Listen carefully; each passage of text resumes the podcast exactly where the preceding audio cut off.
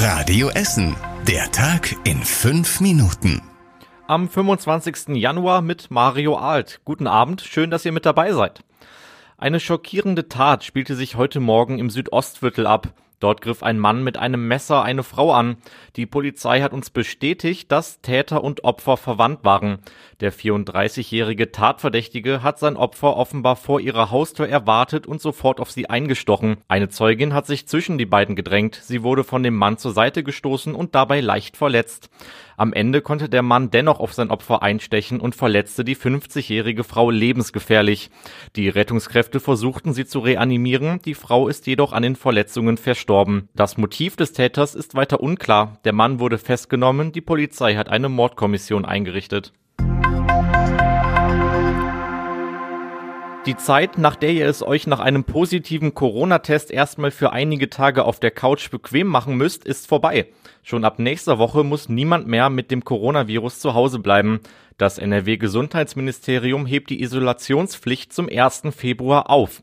Dazu hat sich der Leiter der Virologie am Uniklinikum in Holsterhausen, Ulf Dittmar, im Radio Essen Interview geäußert.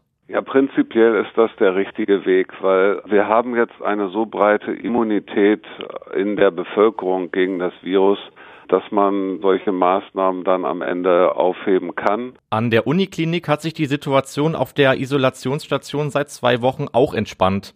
Trotzdem empfiehlt Dittmar weiter den Mund-Nasenschutz im Winter.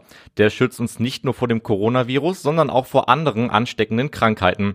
Seine Einschätzung, ob die Pandemie vorbei ist, hört ihr auf radioessen.de. Der Willy-Brandt-Platz bei uns in Essen wird bald zur Wunderkammer. Bei einer Abstimmung zur Neugestaltung des Willy-Brandt-Platzes in der Innenstadt haben sich die meisten von euch für dieses Projekt entschieden. Da soll dann bald ein 20 Meter langes Gerüst verkleidet mit Stoffbahnen stehen.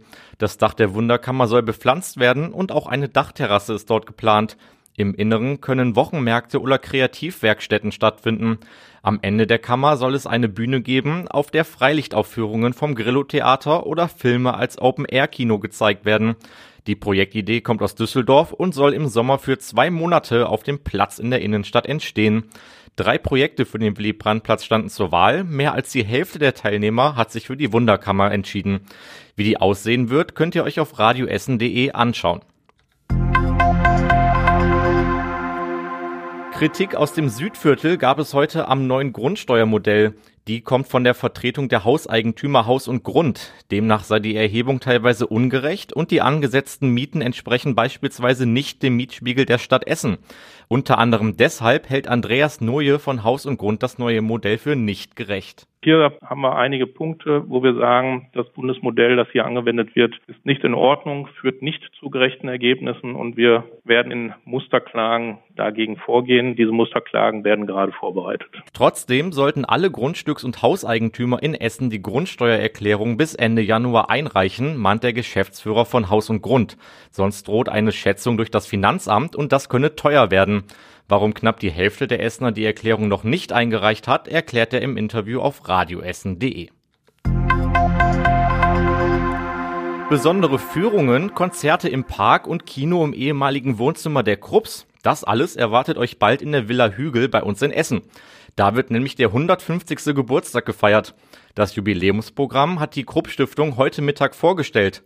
Von Februar bis November gibt es dann auch eine neue App.